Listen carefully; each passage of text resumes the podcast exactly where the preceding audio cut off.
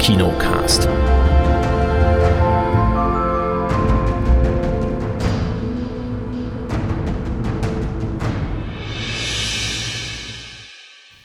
Hallihallo und herzlich willkommen heute mit der vollen Besatzung des Kinocasts. Hallo Kate.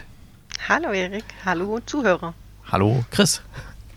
Hallo Erik, hallo Kate, hallo, hallo liebe Zuhörerinnen und Zuhörer. Genau, wir müssen die ZuhörerInnen auch Oh, begrüßen. Entschuldigung. ja, ganz wichtig. ganz wichtig. Muss Ähm, ich als Frau auch so krass gendern? Ja, das hat ja mit krass Gender nichts zu tun. Ich frage nur. Ja, wie auch immer. Okay, wir begrüßen ja. alle da draußen, Natürlich. Menschen, Tiere, Sensationen, alles. Ja. Und wir haben Filme mitgebracht, ganz brandheiß aus der Sneak Preview der Stuttgarter Innenstadtkinos, den Film Shotgun Wedding. Das war auch wieder, denke ich mal, so, würde ich mal sagen, aus dem oberen Regal gegriffen bei der Sneak Preview, wie letzte Woche bei Operation Fortune. Ähm, dazu erzählen wir euch dann, worum es in dem Film geht. Neuer Film mit Jennifer Lopez. Und wir haben eine, einen Screener-Link bekommen gehabt zu einem Film, der aktuell im Kino läuft, nämlich äh, FCK 2020. Ich will keinen Explicit Tag heute setzen. Äh, Fuck 2020. eh oh nein, Irgendwie zweieinhalb Jahre mit Scooter, wie die Band Scooter oder besser gesagt HP Baxter und sein, seine Minions es geschafft haben, durch die Pandemie zu kommen. Ähm, ich habe mir noch einen Film angeschaut, der hat den ja durchaus tragenden und, und reizvollen Titel Der beste Film aller Zeiten. Und da ich ja durchaus filmbegeistert bin, wollte ich mir doch diesen besten Film aller Zeiten mal anschauen. Ob ich ihn wirklich so gut fand oder nicht, hm, mal schauen. Wir sprechen noch kurz über die Golden Globes, die ja verliehen wurden. Diesmal komischerweise an einem Dienstagabend und nicht an einem Sonntag. Ja, ich habe es diesmal auch nicht live gesehen, sonst habe ich mir mal freigenommen. Diesmal nicht. Ähm, die Kate hat einige Serien mitgebracht. Players, Kaleidoscope, Die Chemie des Todes. Bin ich ja, sehr gespannt. Also die eine habe ich auch geschaut, aber bei den anderen bin ich sehr gespannt, worum es da geht. Dann haben wir noch ein paar News und Songtipps und so weiter. Äh, wir fangen mal an. Shotgun Wedding waren da Chris und ich in der Sneak Preview. Der neue Film mit Jennifer Lopez und Josh Du- Duhamel. Du, du, Duhamel. Josh, du Hammel. Du, du Hammel. Du Hammel. Würde man wahrscheinlich sagen hier. Ähm, gedreht von äh, Jason Moore. Der hat zum Beispiel zuletzt diesen Sisters-Film gemacht, den wir. Nee, den hatten wir nicht in der Sneak Preview, bin gerade nicht ganz sicher. Pitch Perfect hat er gedreht. Also bringt schon mal ein bisschen, ein bisschen was mit, wo man sagen könnte, das kann eine gute Kinounterhaltung werden. Ähm, die Story ist auch gar nicht so ausufernd und vielschichtig. Es ist eigentlich, äh, Josh Duhamel und Jennifer Lopez wollen heiraten. Josh Duhamel hat alles organisiert, nämlich auf den Philippinen in so einem schönen Resort. Und diese Hochzeit wird dann so ein bisschen gecrashed. Zum einen von den ganzen Verwandten, die dort anreisen, die sich dort zum ersten Mal sehen und ganz eigene äh, Charaktere sind und ganz eigene Sachen mitbringen. Und der Schwiegervater, also der Vater von Jennifer Lopez, wird zum Beispiel gespielt von Cheech Marin, den ich sehr mag. Der hat zum Beispiel bei From Dusk Till Dawn diesen Pussy Lover Typ gespielt. und in einem Film, den ich immer wieder gerne gucke, ist so ein Guilty Pleasure von mir, den wahrscheinlich kaum jemand kennt. Ähm, der heißt im Original Born in East LA. Im Deutschen heißt er, glaube ich, ein irrer Typ will heim. Da geht es darum, dass er auf, aus Versehen aufgegriffen wird von der, von der, von irgendeiner Behörde, äh, als er in LA jemand abholen will. Und die denken, der ist ein illegaler Einwanderer, die schaffen den nach Mexiko zurück. Und er versucht dann von Mexiko wieder zurück zu fliehen nach in die USA. Ja, Lenny Kravitz spielt tatsächlich noch mit. Der spielt den Ex-Freund von Jennifer Lopez, sogar Ex-Verlobten. Äh, Jennifer Coolidge spielt mit. Die könnte man kennen zum Beispiel aus ähm, Two Broke Girls oder aus ähm, dem Film An American Pie. Also ähm, die anderen Nebendarsteller, die kennen wir alle auch irgendwo her. Also die, das Setting ist gemacht. Es sind gute Darsteller dabei mit Comedy-Erfahrung. Und diese Hochzeit wird nun plötzlich gecrashed noch von Piraten, die auf die Insel ähm, eindringen, in dieses Ressort eindringen und erstmal alle gefangen nehmen, schaffen, äh, sperren alle erstmal in den Pool ein. so nach dem Motto, ja, da können sie nicht weglaufen oder nicht so schnell, keine Ahnung. Ja, Handys gehen Hm. kaputt im Ja. Pool. Klar. Und ähm, dann wollen sie auch das Brautpaar finden, die sich aber gerade irgendwie vorbereitet haben und fertig gemacht haben und sich auch gerade ein bisschen, ja, ein bisschen verkracht haben auch. Ähm, und die sind deswegen nicht bei der Hochzeitsgesellschaft gerade dabei, sondern sind ein bisschen unterwegs auf der Insel. Und deswegen zum Glück muss man sagen, nicht da, wo die Piraten gerade eindringen. Und mit dem Gefangennehmen der Braut, alias Jennifer Lopez, wollen die Piraten eben bei dem Schwiegervater, der doch etwas reicher zu sein scheint, ähm, Geld erpressen. Das ist so der, ja, das Das Ziel. Plot, ja. Ja. Das, das Ziel der Piraten und dann entwickelt sich zu einer Art Stirb langsam. Das heißt, die zwei, oh, Junge. Entschuldigung. naja, die zwei versuchen dann halt eben sich dagegen zu wehren und ähm, ja, mit irgendwelchen. Ist aber alles sehr, ah, sag mal, sehr, sehr Mainstream gerecht. Da passieren jetzt keine schlimmen Sachen, keine, keine Kopfschüsse oder irgendwas Kurioses, sondern ah, ich will es nicht mit Uff. Stirb langsam vergleichen. Das ist äh, Ja, weit. Also- weit hergeholt. es ist ja auch keine.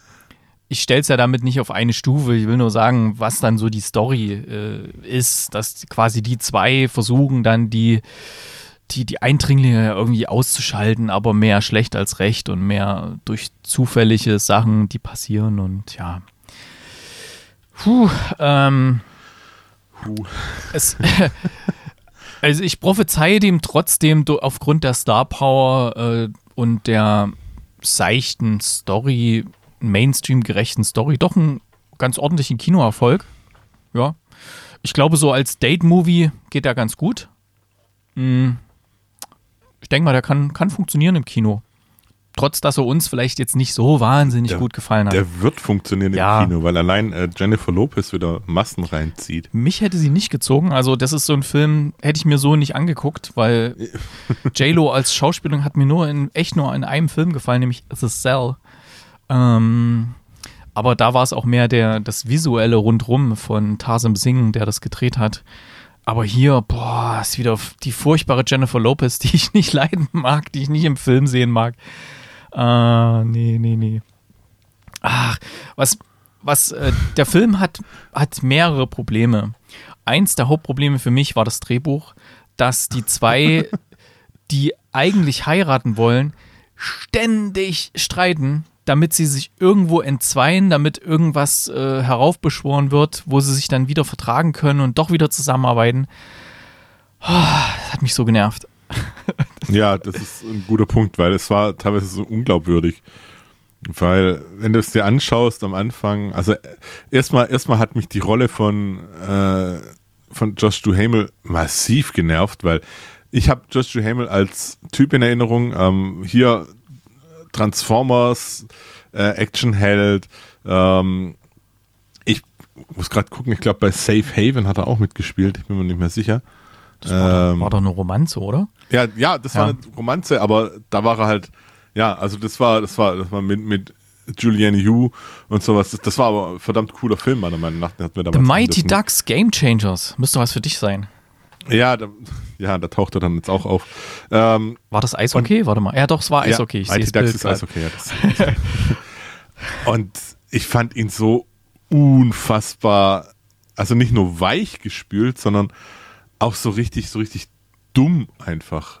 Also ich weiß nicht, wie es dir geht, aber ich fand ihn einfach wie so ein, wie so ein, nicht mal wie so ein Tapsbär, sondern einfach wie, wie ein, wie ein, einfach wie ein Vollmongo, der einem richtig, Entschuldigung den Ausdruck, aber der einfach einem, komplett auf, auf den Sack geht mit, mit seiner teils unbeholfenen Art und als ehemaliger Baseball-Profi äh, in der Minor League und was weiß ich was und ah, also ich habe die ganze Background-Story hat überhaupt nicht gepasst, meiner Meinung nach. Und äh, wie die Rolle geschrieben war, hat überhaupt nicht zu äh, Josh Duhamel gepasst. Und du hast es so schön nach, nach dem Film gesagt, dass die beiden eine, also überhaupt keine Chemie hatten auf der Ah Leinwand. ja, genau. Das, Das, das, Null. das fand ich so absolut treffend. Also wirklich so ein absoluter Nullinger an, an Chemie, wo da geherrscht hat zwischen äh, Jennifer Lopez und Josh Duhamel, das war schon fast erschreckend teilweise. Und sie fand ich am Anfang in der Rolle so, oh ja, und oh, ich bin so verständnisvoll und oh, ich weiß auch nicht und ah.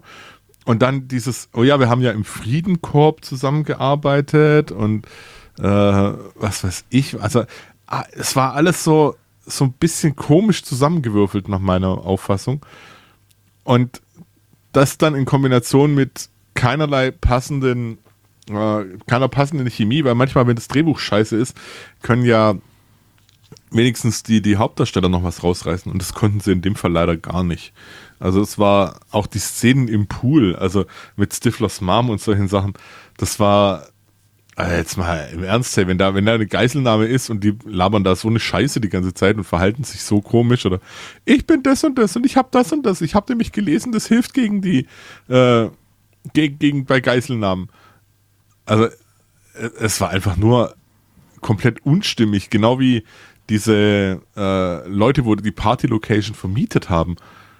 Was war denn genau bitte denn ihre Aufgabe? Die waren am Anfang da, dann waren sie unter der Erde und dann waren sie auch gefangen. Hä?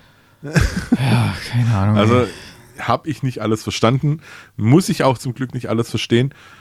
Äh, hat mich aber teilweise echt genervt und dann halt auch gelangweilt. Ich sehe wirklich das, das Problem beim Drehbuch bei dem Film. Ähm, denn die, die Produzenten, da hatte ich nämlich mal reingeschaut gehabt, also der Hauptproduzent, der Executive Producer ist äh, George Dewey, der hat zum Beispiel Free Guy gemacht. Und Ryan Reynolds produziert hier auch mit bei Shotgun Wedding, ja. Der hat auch einen Producer-Credit. Das heißt, das passt eigentlich auch alles soweit. Aber der, der das Drehbuch geschrieben hat, Mark Hammer, der hat eigentlich bis jetzt nur für eine Serie ein bisschen was geschrieben, die kaum jemand kennt, und den Film Two Night Stand, aber den auch 2014. Also das war sein vorhergehender Writing Credit für ein Drehbuch bevor Shotgun Wedding geschrieben hat. Und das passt einfach nicht. Das ist jemand Unerfahrenes gewesen und schlechtes Drehbuch. Schlechtes Drehbuch einfach. Man hat gedacht, die, die Star Power zieht oder so, aber nee. Hm. Und genau das ist es halt. Wenn die Stars dann auch nicht äh, harmonieren, dann ist es vorbei.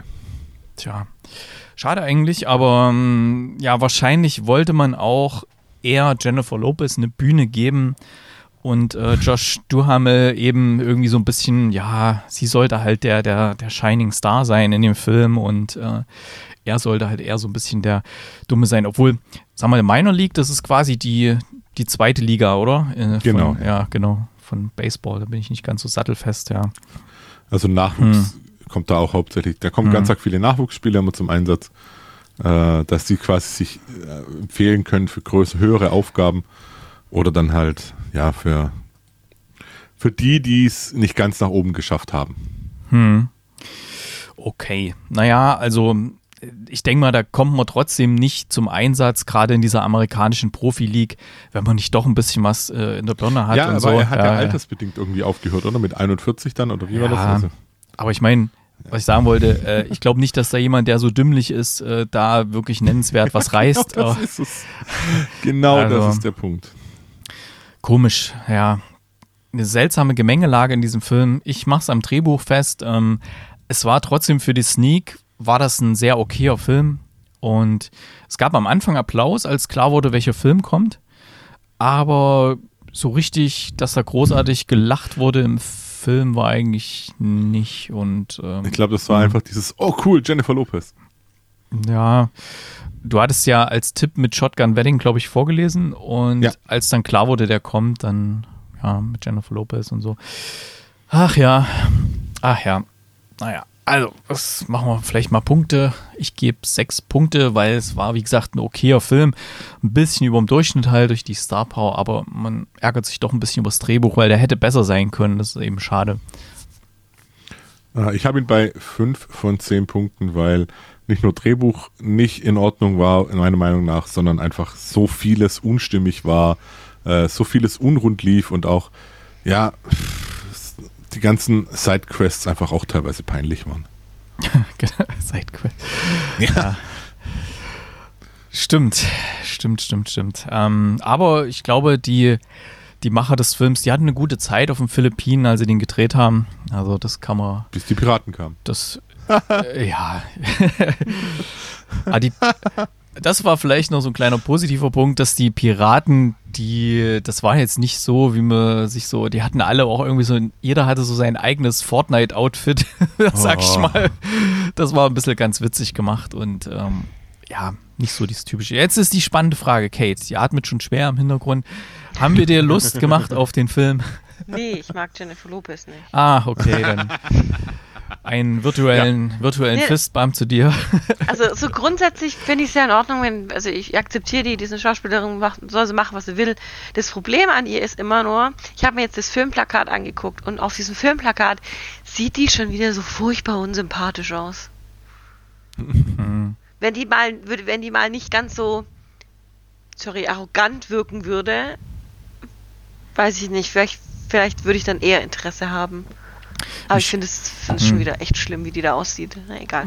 Mich stört eher immer, wenn sie so dieses Püppchenhafte raushängen lässt, wenn sie Ja. dann wirklich so ganz so, "Ah, ich bin ja hier die, die Schönste und so, weißt du, und so, und so irgendwie auch äh, extra, mm, ah, es gibt so ein, das siehst du häufig irgendwie bei Models, wenn die so auf dem Laufsteg, hast du jetzt auch wieder gesehen bei Golden Globe, da habe ich mir ein paar Sachen angeschaut, so Red Carpet und so.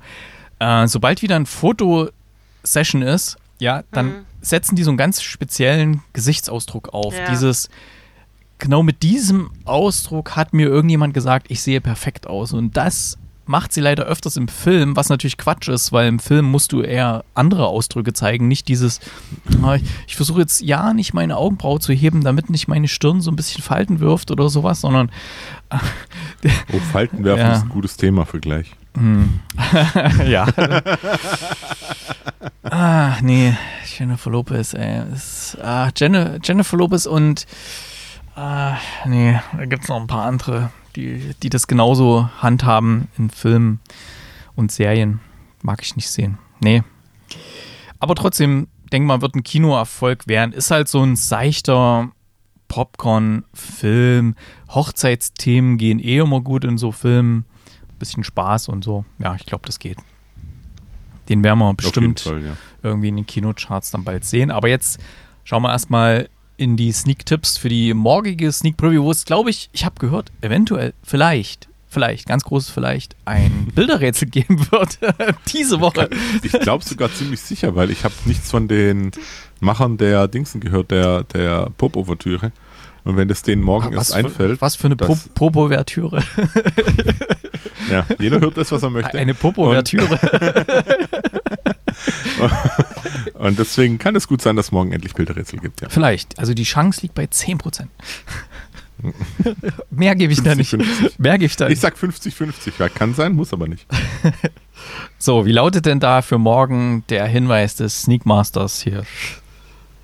Schickt das Orchester heim. Sind da schon Tipps eingegangen? Es ist genau ein Tipp eingegangen und der heißt, ich weiß nicht, ob man es so ausspricht, äh, TAR, T-A-R, wobei das A so ein, so ein Strich oben hat. Äh, ja. Oh, Äh, warte mal, von dem Keine Film habe ich schon was. Ähm, jetzt muss ich mal kurz gucken, was, äh, worum ging es da in dem Film? Mit Kate Blanchett und Mark Strong. Genau. Ah, mit diesem Aber- Orchesterfilm. Hm. Jetzt nicht. Weiß nicht, ob das damit zu tun hat. Ich habe auf jeden Fall versucht rauszufinden, ähm, welcher Film kommen könnte. Ich habe noch ein bisschen recherchiert, Oh, sehr gut. aber leider auch nichts Passendes gefunden. Dafür bin ich über was anderes Blödes gestolpert. Was du ihr jetzt nicht nennen willst, oder? Doch, doch. doch okay. Ihr erinnert euch an den, an den Namen, an, an den Film Ein Mann namens Owe, Ja, den ihr so gut fandet? Wusstet ihr, dass es jetzt ein amerikanisches Remake gibt? habe ich gehört, dass sie es ins- ins geplant Kino haben. Es kommt. das schon? Okay. Ja, das kommt jetzt ins Kino. Ähm, und zwar mit dem Hauptdarsteller, äh, wie heißt er? Dingsbums hier, äh, äh, äh, ach Gott. Tom Hanks? Ach, ist das Ja. der Otto-Film? Ja, genau, der, der Film heißt im Deutschen Ein Mann namens Otto. Ja, ach so, das, ah, okay. das ist der Film, okay. Ja, genau. Also ich habe nämlich nachgeguckt, ich so, also erstmal sieht das Poster genauso aus wie das mit dem Uwe. Und zweitens, und dann ist der Filmtitel so ähnlich. Und dann habe ich recherchiert und habe hab gesehen, es handelt sich tatsächlich um ein Remake des Films Ein Mann namens Uwe aus dem Jahr 2015 von Hannes Holm. Also Ja. ich wusste, dass das Remake kommen soll. Ich wusste aber jetzt Die nicht, dass machen das der echt Film alles, ist. oder? Die Und Amis. aber ja, ich ich glaube sogar, das könnte funktionieren mit Tom Hanks. Ja, glaube ich auch, aber. Weil ich hatte irgendwie, irgendwie hatte ich gehört, dass das jemand anders drehen soll. Ähm, dass, dass jemand anders da vorgesehen war, wo ich gedacht hatte, uh, ob das mal passt. Aber Tom Hanks, das könnte tatsächlich passen. Was ich schön finde, Mhm. ist, ähm, dass man innerhalb der Familie, der Familie Hanks, äh, den jungen Otto gecastet hat. Also es gibt wohl eine Szene, wo, wo der Otto äh, in jungen Jahren gezeigt wird. Colin Hanks? wird von, nee, von Truman Hanks gespielt. Okay. Ja, das finde ich witzig, wenn man da Truman's Baby. innerhalb der Fami Familie bleibt, wo dann auch eine familiäre Ähnlichkeit da ist. Finde ich cool. Ja, Naja. das ist nicht schlecht, ja. Sind wir jetzt ein bisschen abgedriftet. Entschuldigung. Nee, ist doch gut. Ähm, ja, ist gut zu wissen. Und ähm, ich habe das Poster nämlich schon gesehen. Ich glaube, es hängt in Innenstadtkinos. Ja, der Aufsteller Und ist da. Trailer sehen wir ja leider nicht bei der, bei der Sneak. Deswegen. ähm, aber ich habe den Trailer auch schon gesehen gehabt, aber ich konnte jetzt. Danke für die Info, das passt gut. Dann, weil er ja aktuell im Kino läuft, die Dokumentation über Scooter, was die während der Pandemie gemacht haben, nämlich Döp, Fuck döp. 2020, zweieinhalb Jahre mit Scooter und wir hatten den Film ja schon vor langer Zeit in der Sneak Preview, wo aber Chris und ich beide nicht gehen konnten gerade. Ähm, der ist in der Sneak relativ gut angekommen und wir hatten jetzt endlich mal die Möglichkeit, den wenigstens als Screener zu sehen. Und ja, es, Chris, willst du sagen oder soll ich oder wie machen wir das? Ja, ich meine, es, was gibt's groß dazu zu sagen? Also es ist äh, wohl, wenn, wenn ich es richtig im Kopf habe, von den Machern, die auch die, die Doku über die Toten Hosen gemacht haben, genau, ja. der ja auch relativ gut anlief. Und es ist so, ähm, ja wirklich, man begleitet Scooter in hauptsächlich HP Baxter äh, durch die Zeit von Corona, wie es halt ist, ohne äh, Auftritte. Ich will es jetzt nicht unbedingt Konzerte nennen, aber äh, ja, es ist nennen wir es doch Konzerte, weil es ist ja eine Band, es ist ja eine, eine Nachwuchskapelle. Ähm, und er erzählt so ein bisschen die Ges Geschichte von, von einfach von Scooter auch nach. Es ist so äh, zu Beginn eher so, so ein Biopic, hätte ich fast gesagt, weil ganz arg viel Rückblick stattfindet, dieses, dieses, wie Scooter entstanden ist, wie kam es zu dem Erfolg, der dann doch etwas überraschend auch war, äh, was für eine Person ist HP Baxter, und das wird alles da drin halt so beleuchtet erstmal. Also es wird sehr, sehr, sehr, sehr viel einfach aus Sicht von HP erzählt, ähm, der ja sich da so ein bisschen, glaube ich, auch sein eigenes Denkmal gesetzt hat. Und ja, er, wie gesagt, erzählt Geschichten von wegen, boah, ich trete doch nicht im Autokino auf, so eine Scheiße mache ich, bis zum, hey, schön, dass ihr alle da seid in euren Autos. Ähm, ja, und, und äh, mehr Plot gibt's eigentlich gar nicht, kann das sein? Ja, also, Also- ich hatte, ich hatte ja den Film gestartet gehabt und hatte dann bei uns in der Gruppe mal geschrieben, dass die gar nicht schlecht ist, die oder ziemlich gut ist. Das war Ja. halt auch als so ein bisschen die Anfangsjahre, wo wirklich Aufnahmen dabei waren, die man nicht kannte. Also ich kannte die jetzt nicht so. Und ja, auch die, halt, ja klar, hm, ja klar, also auch ehemalige Bandmitglieder zu Wort kommen und so. Hm? ja, die Gründungsmitglieder halt auch, klar. Ja, Das, das fand ich auch, das fand ich noch interessant, wobei ich mich da tatsächlich schon gefragt habe, so, okay, äh, ist es jetzt ein Biopic über Scooter oder ist es, wir begleiten die Band äh, in der Pandemie? Das war so für mich so ein bisschen unklar. Vielleicht hat auch, war auch einfach nicht genug Stoff da, um zu sagen, hey, äh, wir, wir begleiten die komplett oder es war einfach, ja, ich weiß auch nicht. Also, Meine Vermutung ist ja, die haben angefangen mit dem, mit der, mit der Doku und äh, dann kam plötzlich die Pandemie. Weißt du, die wollten eigentlich eine, eine Doku machen, so wie die Toten Hosen Doku, ähm, aber halt über Scooter an sich. Und dann kam die Pandemie und haben halt gedacht, okay, dann begleiten wir das mal weiter und gucken, wie Kann es auch da. gut sein, ja, ja. So fühlte sich zumindest an. Und deswegen gerade dieser, ja, dieser Teil während der Pandemie. Ich meine, ich hatte, ich gehe ja sehr, sehr, sehr gerne auf Konzerte, seitdem ich äh, irgendwie vor vielen Jahren mal auf meinem ersten Konzert war und so. Ähm, und ich hatte echt feuchte Augen, wo ich, wo ich den gesehen habe, wie der da, was, was das auch als, als Künstler macht, wenn du kein direktes Feedback von deinen Fans hast, wenn du jahrelang davon gelebt hast, dass da irgendjemand ist und du kannst in Augen schauen und äh, du kriegst Applaus oder es wird gefeiert, es sind da Menschenmassen und dann stehst du auf einmal so vor Autos, ja. Und ich war, ja. ich war selber während der Pandemie auf einem Autokonzert als Gast natürlich. ähm, und Kinocast live im Autokino Convestheim. Es, es, war, es war so weird. Nee, es war auf dem Vasen unten. Es war so weird. Ähm, es war so weird. Es war einerseits total geil, die Band zu sehen, die man mag, ähm, die Musik zu hören. Aber es war so weird, nicht mit anderen irgendwie zusammenzustehen und zu feiern irgendwas, sondern jeder nur bei seinem Auto.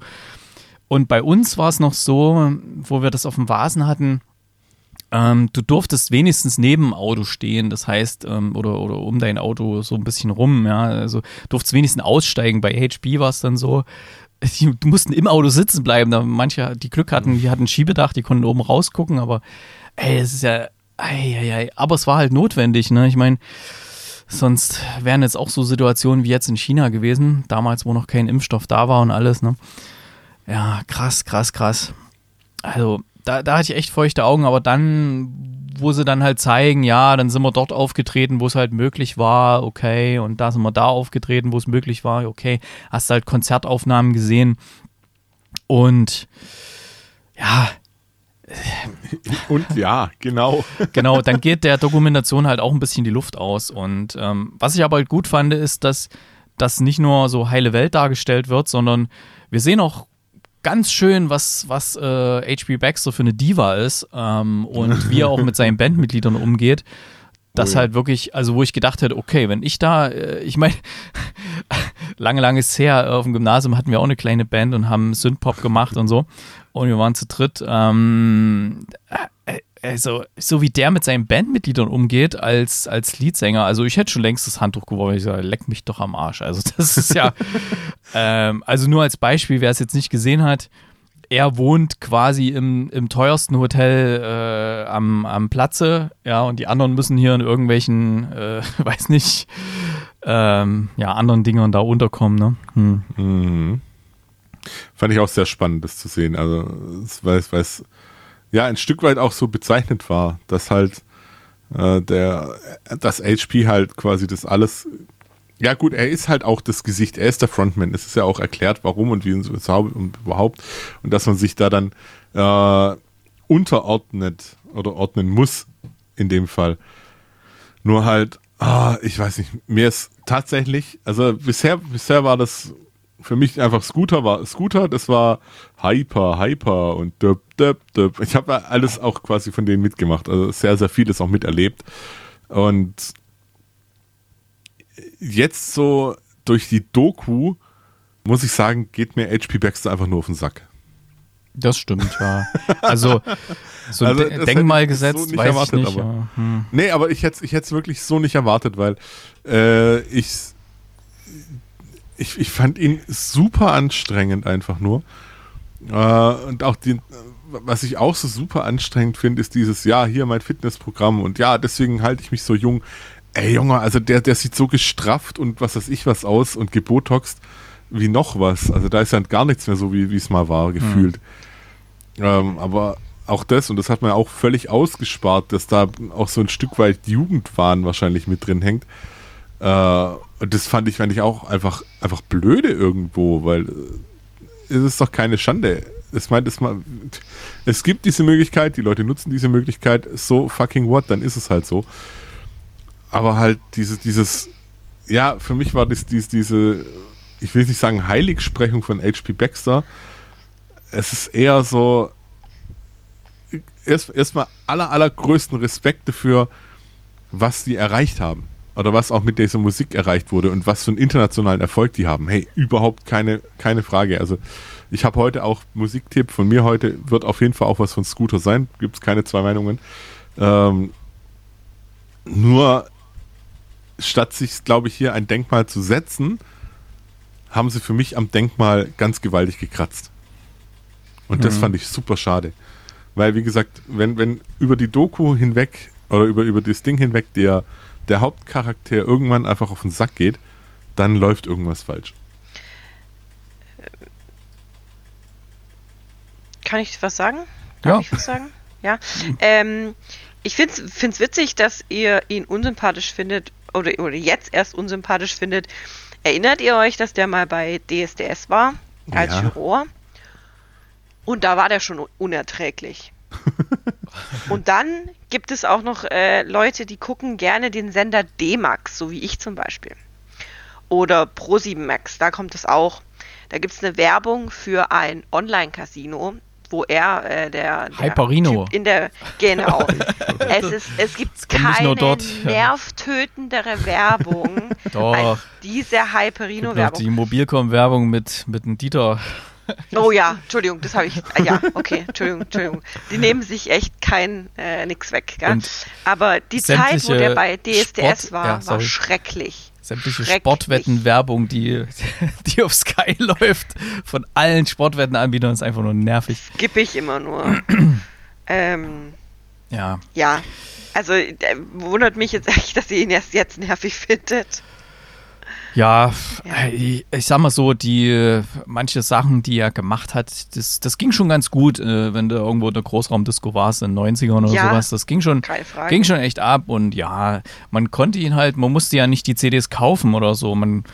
Und äh, irgendwann, ja, habe ich es halt ignoriert. Das war halt nicht mehr so meins und ähm, ja, ich habe ihn ja, wie gesagt, sogar schon mal live gesehen und ähm, ich weiß, dass die live echt was drauf haben. Das hätte ich nicht gedacht. Ne? Ich war, das war gemischtes Publikum. Also sie waren nicht wegen denen dort. Ja, das war in Gera damals bei Flammende Sterne auf dem, äh, auf dem, ähm, na, auf dem Flugplatz.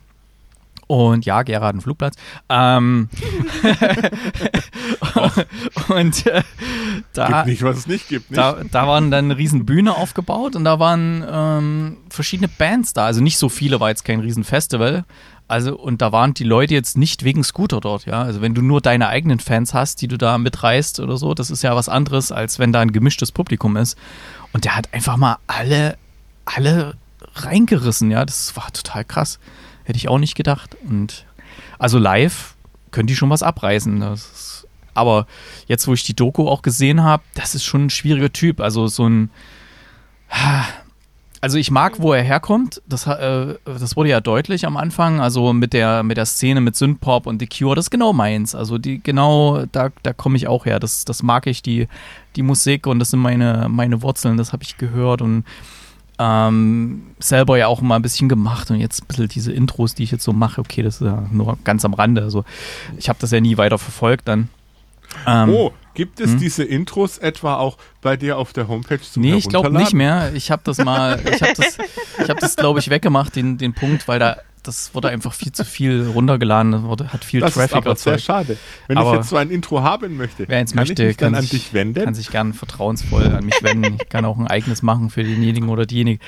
Nee, aber ähm, dass er dann quasi, er hat ja dann Erfolg gehabt damit und dass er dann so ein neureicher Schnösel geworden ist, der dann hier äh, ja, sich so irgendwie sein Zimmer so einrichtet, einfach teuer kaufen und das sieht einfach hässlich aus und so, nur weil es Geld kostet, irgendein Teppich und äh, ja, äh, oder, oder in dieses, Hamburg. Was ich so hm. erschreckend fand, wo er in das Hotel reinkommt und oh, hier hat es minus 10 Grad. Ja, ja, hier so dieses, minus 10 Grad. Oh, jeder Raum. Bringt mit Decken und einen hm. Heizlüfter. Dann mussten die da im Sommer den Heizlüfter ankarren, Hm. der dann auch noch wegen fehlerhafter Bedienung äh, die Sicherung rausschießt. Also komplett lächerlich teilweise. dieses Stevenhafte und dann, ja, nee, erst habe ich ja in Mallorca immer Party gemacht und jetzt äh, immer Saint-Tropez, das ist da eher oder so. Genau. Ähm, ich kenne genau solche Leute und ich hasse solche Leute, die einfach irgendwie durch Dusel zu Geld gekommen sind und dann einfach denken, sie können da irgendwo mitspielen da und, und einfach wirklich totales Arschloch sind gegenüber allen anderen, wobei sie vor ein paar Jahren eigentlich auf derselben Stufe waren und so. Und solche Leute kann ich überhaupt nicht mehr ab. Also diese, diese Doku bringt das aber gut rüber und ich finde es gut, dass sie auch diese Seiten zeigt. Man hätte ja wirklich sagen können, okay, man zeigt das von der vorteilhaftesten Seite, die es gibt, ja, dass quasi jemand, der von ganz unten kam, sich da so hoch und aus eigener Kraft, das, das kann ich ja absolut, das weiß ich absolut zu schätzen, ja, dass er das wirklich, dass er sich das selber so rausgezogen hat und das alles selber gemacht hat, obwohl natürlich der erste große Hit gnadenlos geklaut war damals. Ähm, das werde ich in meinem heutigen Musiktipp auch zeigen, den ich auf die Playlist packe. Also das erste, ja, und da ging es ja dann richtig ab und dann war es letzten Endes nur noch Vermarktung vom, vom großen Label und äh, ja. Na gut, so die Doku Fuck 2020 könnt ihr aktuell im Kino sehen und ähm, trotz, ich weiß nicht, ob beim, beim Chris in seiner Bewertung, ob da ein bisschen mit das reinspielt, wie, was er von Scooter hält oder ob, weil ich habe die Doku an sich ein bisschen bewertet.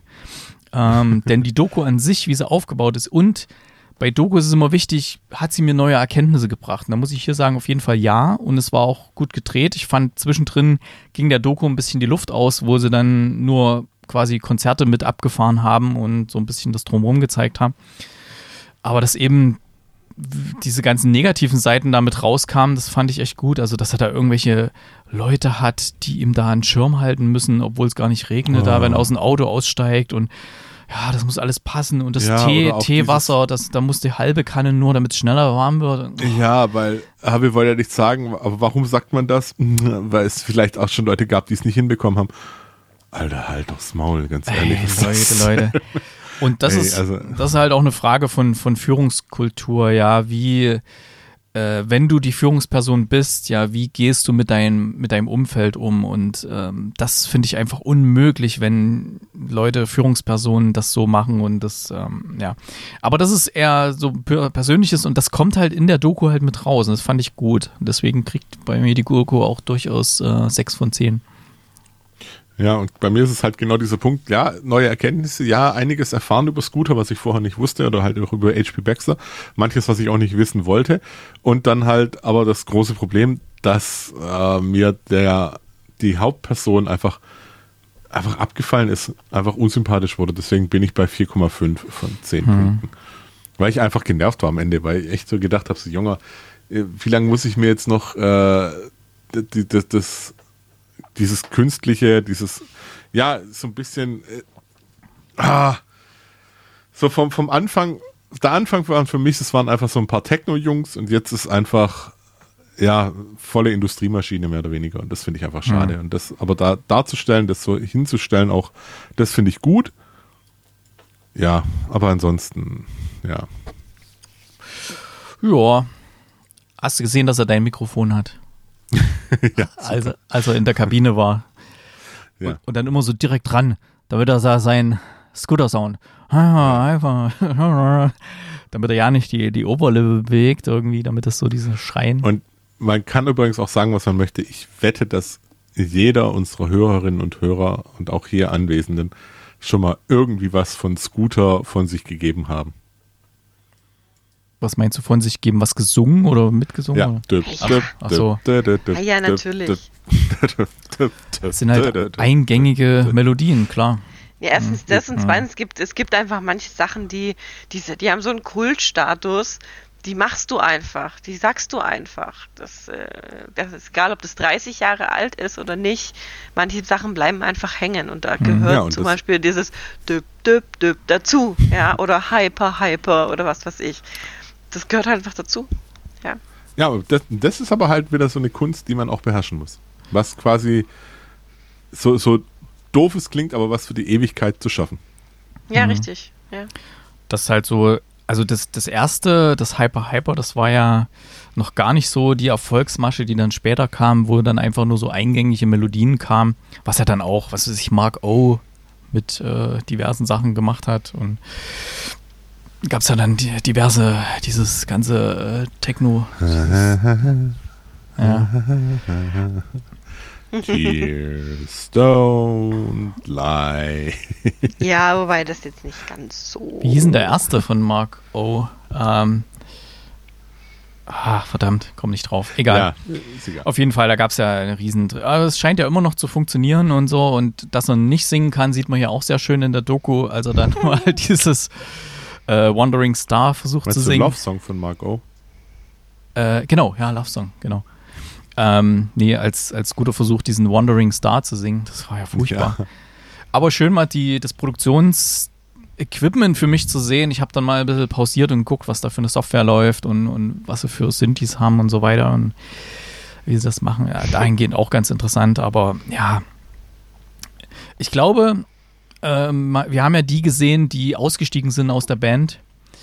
Ähm, Gerade auch der, der, der eine, der für die Produktion damals verantwortlich war, also der scheint richtig Ahnung von Musik zu haben. Der hat auch richtig gute Technik am Start und so. Ich glaube, das haben sie jetzt alles ein bisschen eingedampft und ähm, na gut, egal. Lange genug über FCK 2020 gesprochen. Wir schauen mal, was so in den Kinocharts drin ist. Vielleicht ist das ja da sogar enthalten, der Film, und äh, was eventuell Neues im Kino anläuft, was uns dann ins Kino reinzieht. Kinocharts und Neustarts. So, Kinocharts ziehen wir jetzt immer noch von kino.de wieder mal, weil das andere alles nicht mehr funktioniert. Mm, ich würde gern trotzdem mal Platz 6 vorlesen, weil das ist ein Film, der mich sehr interessiert. Äh, ein irisches Drama mit Brandon Gleeson und Colin Farrell, äh, deren Freundschaft aus heiterem Himmel auseinanderbricht, heißt The Banshees of Inisherin. Und ich glaube, den werden wir bei den Oscars wiedersehen, den Film. Deswegen wollte ich den mal mit nennen. Der läuft gerade aktuell im Kino. Hatte ich so gerade Hoffnung, dass du den vielleicht in das Sneak Hatte ich auch die Hoffnung, leider nicht. Ja. Nee, leider nicht. Hm. Also Platz 6 hast du es genannt. Dann mache ich hm. weiter mit Platz 5. Da haben wir nämlich der Räuber Hotzenplotz. Hm. Okay, Platz 4, Oscars Kleid, der, die neue Komödie mit Florian David Fitz von und mit, glaube ich sogar. Hm. Platz 3, ein Film, den wir uneingeschränkt empfehlen können mit Operation Fortune. Definitiv. Also den habe ich auch ähm, diversen Personen schon in meinem Umfeld empfohlen und werde nicht müde, das weiter zu tun. Ähm, Platz 2, der gestiefelte Kater, der letzte Wunsch. Habt ihr letzte Woche im Kinocast gehört. Ist echt ein guter Film, kein Witz. Ja, und Platz 1 äh, immer noch, habt ihr noch nicht im Kinocast gehört, weil wir es noch nicht geschafft haben, uns 193 Minuten ins Kino zu bewegen. Avatar 2, The Way of Water. Jo. Water. Ähm, okay, dann waren das die Kinocharts der Woche. Bin etwas verwirrt, dass Kate meinen Magenknurren hören hat äh, übers, über die Leitung, weil sie schreibt gerade, das Kind hat Hunger. Aber vielleicht meint sie auch, vielleicht meint sie auch ihr Kind. Oder das kleine das Monster kind, hier ja. in meinem Arm, was natürlich Timing hat ohne Ende. Hm. Ist ja auch gerade ein langweiliger Part für das Kind jetzt hier. Die. Ja, wahrscheinlich. So, was läuft neu an? Ähm, es läuft neu an Babylon, Rausch der Ekstase und da, uh, der ist weltweit gefloppt. Mal gucken, ob er hier in Deutschland was reißen kann. Äh, ein 188 Minuten Historiendrama von Damien Chazelle mit Brad Pitt, Margot Robbie, Tobey Maguire und diversen anderen Top-Darstellern. Ich weiß bis heute nicht, was mir der Film sagen soll. Ich habe diverse Trailer angeschaut. Ich weiß nicht, worum es da geht. Ich weiß es nicht. ich weiß nicht, warum ich da 188 Minuten ins Kino sollte. Ja, ist eine gute Frage. Äh, es startet ebenso 49 oder 49, äh, ein Actionfilm aus dem Jahr 2023 von Hakan Inan. Ähm, ich gucke gerade noch, was ich, was ich so rausfinde. Moment. Äh, das nach wahren Begebenheiten erzählte türkische Actiondrama 49 führt Mitglieder des türkischen Nachrichtendienstes MIT auf eine gefährliche Rettungsmission. 49 Mitarbeiter werden am 11. Juni 2014 im türkischen Konsulat von Mosul im Nordirak gefangen genommen, nachdem die Terrororganisation ISIS ins Gebäude eindringt. Nun muss der Geheimdienst gegen die Daesh, da, Daesh, Daesh, Daesh, Daesh, hm. da A-E-S-C-H, Militanten vorgehen und der ah. Geiselnahme sowie der Besetzung des wichtigen Hauses ein Ende bereiten. Klingt sehr wie, okay. gab es noch so einen amerikanischen Film, war das Black Hawk Down oder so, wo die da irgendwo, ach nee, wo die in der Botschaft, nee, Argo war das, glaube ich, wo die in Iran, hm, aber es war nicht. Ja, ISIS ist der westliche Name für den Daesh. Daesh ist eher der abfällige Name für die Verrückten, die äh, auf Basis des äh, Koran da irgendwelche Verbrechen verüben. Deswegen sollte man eher Daesh verwenden als ISIS. Okay. ISIS ist ein etwas wohlwollenderer Name für die Leute da, die so bekloppt sind. Ähm, Alles Idioten, sorry. Genau, also wer im Namen der Religion, sei es welche Religion auch immer irgendwelche Scheiße macht oder überhaupt Scheiße macht. Egal ob Religion oder nicht. Ja. Okay, es läuft auch noch an. Shotgun Wedding. Habe ich keine Ahnung, worum es da gehen soll. Äh, vielleicht mal ein bisschen das zurückspulen. Gemerkt, ja. Aber wird, glaube ich, ja, ich glaube, in Babylon gehen nicht so viele rein. Ich glaube, wir lesen nächste Woche. Avatar wird wahrscheinlich noch vorne bleiben und dann Shotgun Wedding prognostiziere ich nächste Woche äh, Platz 2. Wir werden sehen. Äh, Rache auf Texanisch startet. Den hatten wir auch schon hier in der Sendung.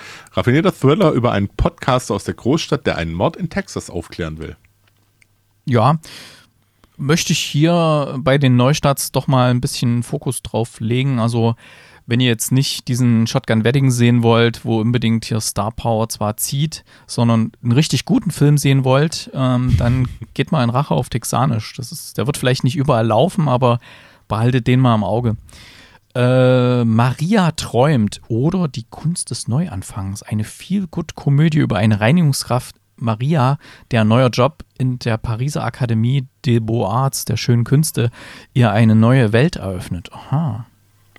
Okay. So, jetzt wird es ein bisschen kompliziert, weil jetzt haben wir hier äh, Bittersüße Schokolade. Das ist ein Musikfilm. Das ist eine Aufnahme aus dem Royal Opera House. Äh, das Hamlet-Syndrom ist eine Doku. Ah, Lonesome wäre ein Drama. Schon mal was von Lonesome gehört? Hm, nee. Ich guck mal hier. Warte. Guck ich geschwind. Casey ist Nach ein Junge vom Land. Ja. Huch. ja, okay. ist ein Junge vom Land, der vor einem Skandal in die Kleinstadt flieht und sich in der Großstadt Sydney, Kate, als er den Stadtjungen Tip trifft, finden beide Männer etwas, das sie vermisst haben, aber keiner von ihnen weiß so recht, wie sie damit umgehen sollen. Ach, wahrscheinlich fallen die in Liebe. Bestimmt. So, dann, ähm, ja, haben wir das dann. Seaside Special. Das ist auch ein Drama. Was weißt du über Seaside Special? Ein Liebesbrief an Großbritannien ist der deutsche Zusatztitel. Da verbringt eine exzentrische Künstlergruppe jeden Sommer eine Varieté-Show im ostenglischen Seebad Cromer. 15 Meter über dem Meer am Ende der Seebrücke, mitten über der tosenden Nordsee. Doch der Ort ist aus einem ganz anderen Grund was Besonderes. Es ist ein Mikrokosmos, der stellvertretend für ganz Großbritannien steht. 2016 stimmten hier fast zwei Drittel der Wähler für den Brexit, doch sowohl in Cromer als auch im Rest des Landes erweist sich der Austritt aus der Europäischen Union als schmerzhaft und spaltet die Gemüter. Übrigens, für alle, die es noch nicht wussten, am Ende des Monats hier in Stuttgart äh, wird der, der äh, British Laden schließen, der English Store schließen. Oh, der bei uns vorne, wo wir in der Nähe immer parken da? Ja, genau, genau. Der macht Ah. zu, weil die kriegen einfach aufgrund des Brexits keine Artikel mehr richtig. Aber rein. die hatten auch irische Artikel. Äh, da habe ich sogar schon eingekauft. Ähm, deswegen weiß ich das. Dann sollen sie doch einen irischen Laden machen. Das geht auch noch. Also die haben echt gutes Zeug gehabt, weil ich trinke ja. Ja. ich trinke ja selber keinen Alkohol, aber ich habe da so Irish Whisky da äh, ein paar Mal gekauft und verschenkt und so. Und die haben echt gutes Zeug gehabt, ist mir gesagt worden. Ne? Ja, Also, die haben echt. hm. sehr gut. Ähm, Ill Illegal Hayatla startet auch. Marsun, der Besitzer eines illegalen Casinos, hat mit den Razzien der Polizei zu kämpfen. Er beschließt, sein Geschäft unter dem Deckmantel einer gefälschten politischen Partei weiterzuführen. Diese Idee führt ihn und seine Freunde in ein Abenteuer, das sie nie erwartet hätten. Mhm. Eine Komödie. Okay. Es läuft auch noch an Digital Live. Ich gucke gerade mal, der, der Name Malte Wirz von dem Regisseur sagt mir irgendwas, aber ich komme gerade nicht drauf. Weiß nicht. Ich sehe gerade seine Vita hier. Hm. Das Leben in Berlin ist schon Hölle genug, aber in dieser digitalen WG geht es noch schlimmer. Als es aufgrund von Corona-Pandemie zum Lockdown kommt, kommunizieren die WG-Bewohner nur noch über Videocalls miteinander. Das kenne ich hier auch. Meine, meine Tochter, die muss ich von hier unten nach da oben anrufen, wenn ich was will oder so. Also, oder teilweise, wenn ich, wenn oben das Essen fertig ist, muss man ihr eine SMS schicken, damit man sie ja nicht stört, wenn sie gerade in einer Valorant-Runde drin ist. Ne? Ja. Also, hier weiter im Text. Äh, dabei sind ein Großteil der Dialoge improvisiert und der Regisseur Malte Wirz steuert seine Regieanweisungen per SMS bei. Ah, interessant. Also quasi während Corona gedreht. Und Ja. ich glaube, dann sind wir soweit durch, oder? Müsste durch sein. Ja. Das waren die Neustarts. Ja, ich tippe mal, Shotgun Wedding wird das rocken diese Woche. Ähm, zumindest mit der Star Power. Und warte mal, jetzt habe ich gerade aus Versehen den Tab hier zugemacht. Ich wollte gerade mal schauen. Also in USA ist immer noch auf Platz 1 Avatar natürlich, Platz 2 Megan, Platz 3 Pussy in Boots, also hier, wissen wir ja. Und A Man Called Otto ist da schon auf Platz 4. Mhm. Ähm, was haben wir im Streaming? Weltweit im Streaming Netflix Platz 1 The Pale Blue Eye als Film und Platz 2 Dog Gun. Mal gucken, was in Deutschland ist. Deutschland.de hier. ABC. Da, Jo- ach nee, Germany. Deutschland ist auch Dog Gone auf Platz 1. Okay. Über einen entlaufenden Hund wahrscheinlich, oder? Sagt mir gar nichts. Jetzt bräuchten wir die Kate, aber die ist gerade nicht abkömmlich hier. Die ist Ähm, diesmal kurz, ja. Ja, die wird gleich wiederkommen. Also, machen wir mal weiter. Ähm, gesehene Filme im Heimkino. Heimkino. Ein Film, den wir auch einige Male vorgelesen hatten bei den Kinocharts, kann ich mich erinnern, wo ich immer gedacht hatte, worum geht's da? Weil es sind tolle Darsteller dabei. Ähm, der beste Film aller Zeiten heißt der nicht weniger als das. Ähm, geht 114 Minuten, ist betitelt als Komödie slash Tragikkomödie.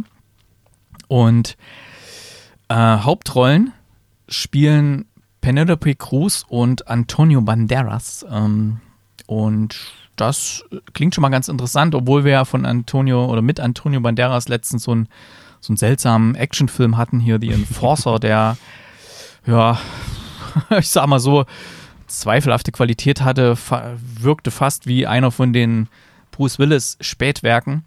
Ähm, Oscar Martinez Das ist ist nett gesagt, ja.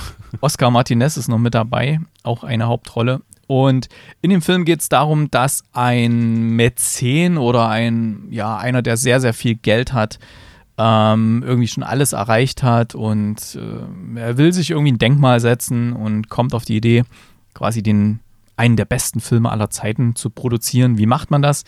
Indem man sich äh, die beste Regisseurin holt, gespielt von Penelope Cruz die besten Darsteller holt oder die gefragtesten Darsteller holt, gespielt von Antonio Banderas und Oscar Martinez.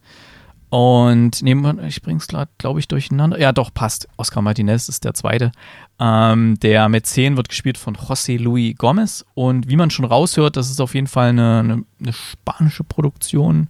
Bin nicht ganz sicher, ob Spanisch oder Mexikanisch oder so, aber auf jeden Fall Spanisch. Und ja, äh, was soll ich sagen? Äh, es ist am Anfang, es wirkt wie eins von diesen Kammerspielen, die wir zuletzt hatten, wie zum Beispiel Eingeschlossene Gesellschaft oder ähm, das, wo die äh, hier mit der, ach, wo die sich treffen, wo der eine den Schüler verletzt hat, wo die halt so in einem Raum gesinnen und die ganze Zeit nur reden.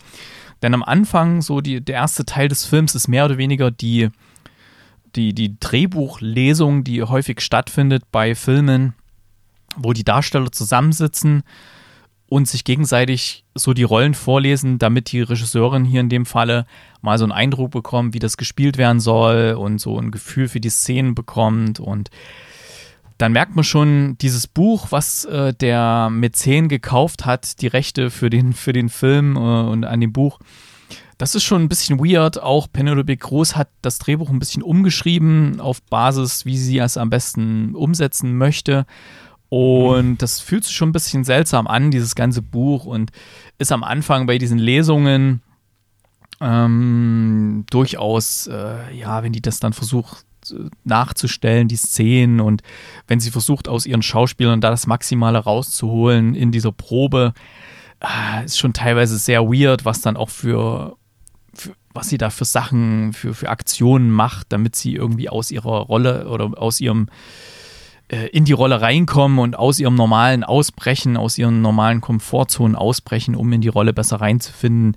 Das fühlt sich schon sehr, sehr seltsam an und weird und dann wird natürlich auch der, der Film gedreht und da sind wir auch bei dem Dreh so ein bisschen mit dabei, wenn dann so die Szenen gemacht werden und dann ist natürlich auch viel Beef am Set und äh, der eine kann nicht mit dem, der andere kann nicht mit dem und sehr viele Seitenhiebe auf Hollywood, auf ähm, Top-Filmproduktionen, wie das so abläuft. Es ist wahnsinnig gut gefilmt. Es ist wirklich gut gefilmt. Ich mochte auch so diese ruhige Art, die, die der Film an den Tag legt und diese, ja, wenn wirklich die nur miteinander reden, wenn da nicht viele im Raum sind oder irgendwas, sondern wirklich sehr, sehr spärlich besetzt teilweise und spitze Pointen drin. Leider hat mich der Film nicht so ganz hundertprozentig überzeugt. Ich hätte mir da ein bisschen äh, eine beißendere Hollywood-Satire gewünscht, eine etwas scharfzüngigere und etwas, ja, ein Film, der mehr den Finger in die Wunden legt, die durchaus da sind.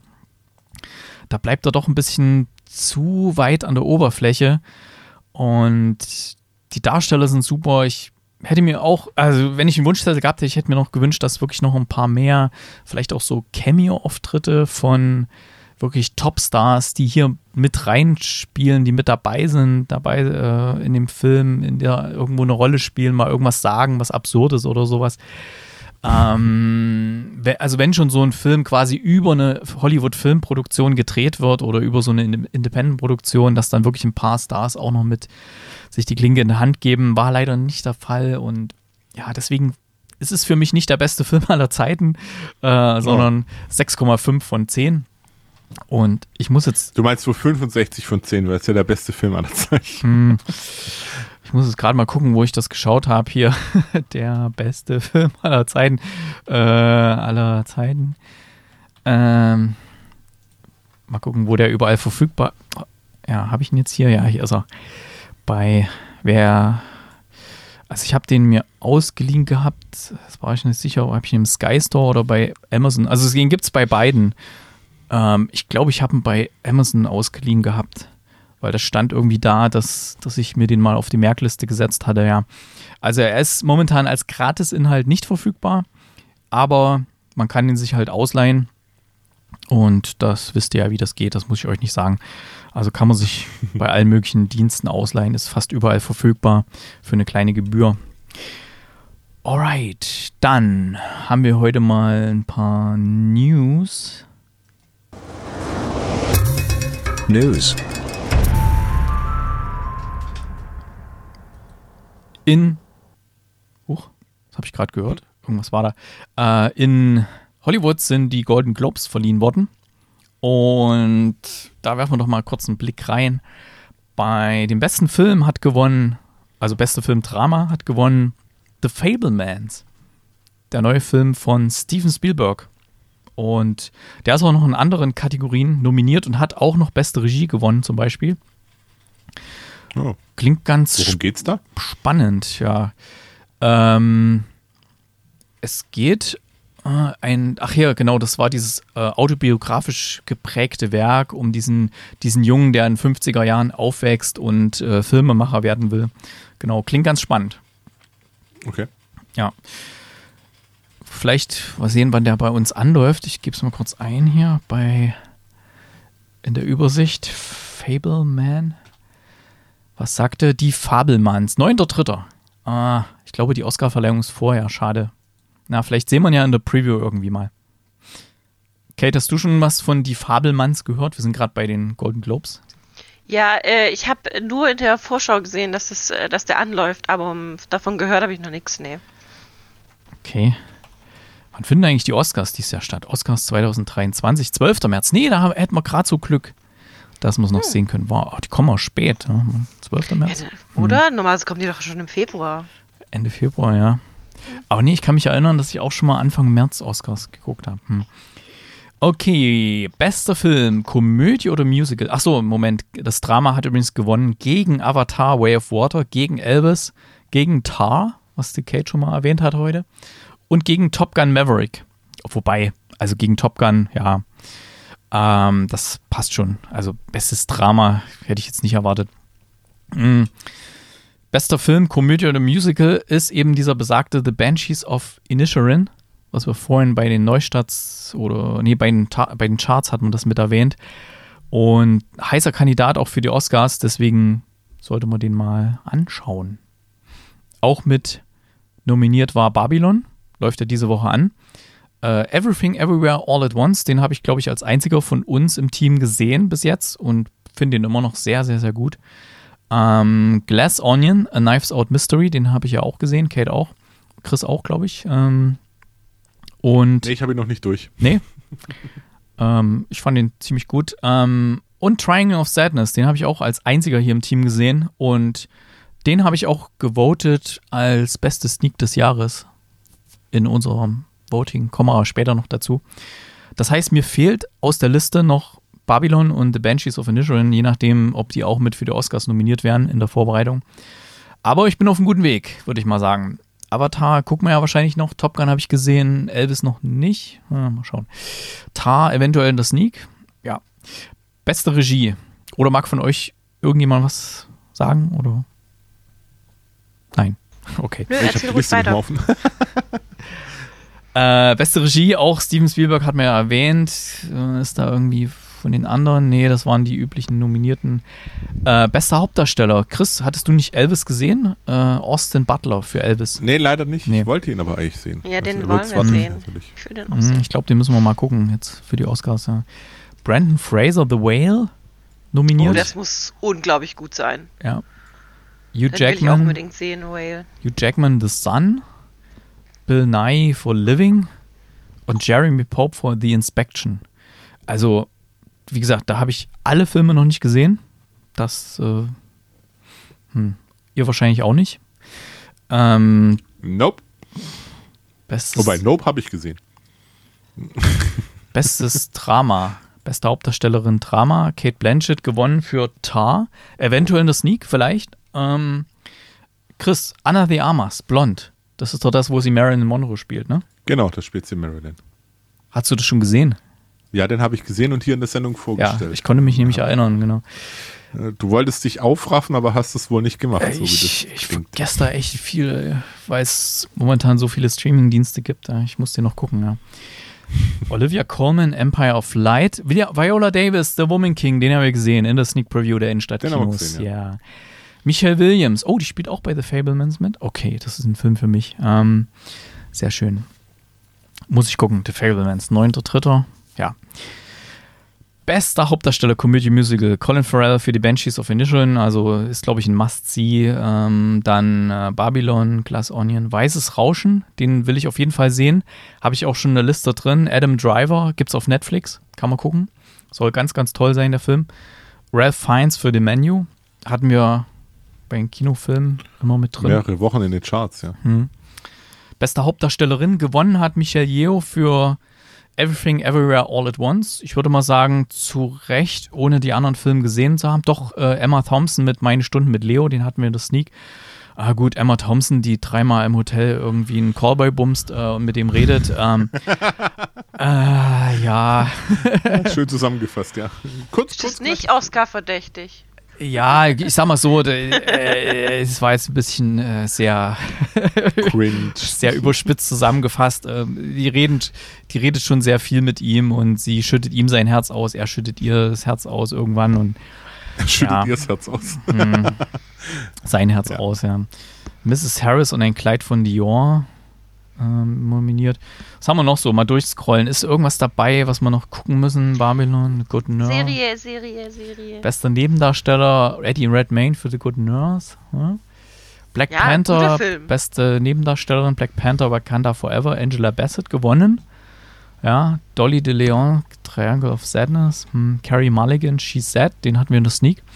Mhm. Bestes Drehbuch äh, äh, Martin McDonough für The Banshees of Inisherin. Also ich glaube, den muss man gesehen. Hm, haben wir noch so? Beste Filmmusik. Oh, da hat Babylon trumpfen können. Justin Hurwitz für Babylon, die Filmmusik gegen The Banshees of Inisherin und Pinocchio hier, Alexandre Desplat, die Aussprache. Und die Fablemans, John Williams, hm, der übliche Komponist für Steven Spielberg.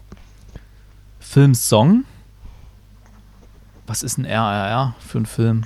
Bester Filmsong Natu Natu aus RRR. RRR-Film, ein indischer Actionfilm. Okay. Der hat, da hat der Filmsong gewonnen. Okay, interessant. Sehr interessant. Gegen Carolina aus Der Gesang der Flusskrebse von Taylor Swift. Den fand ich schön, den Song.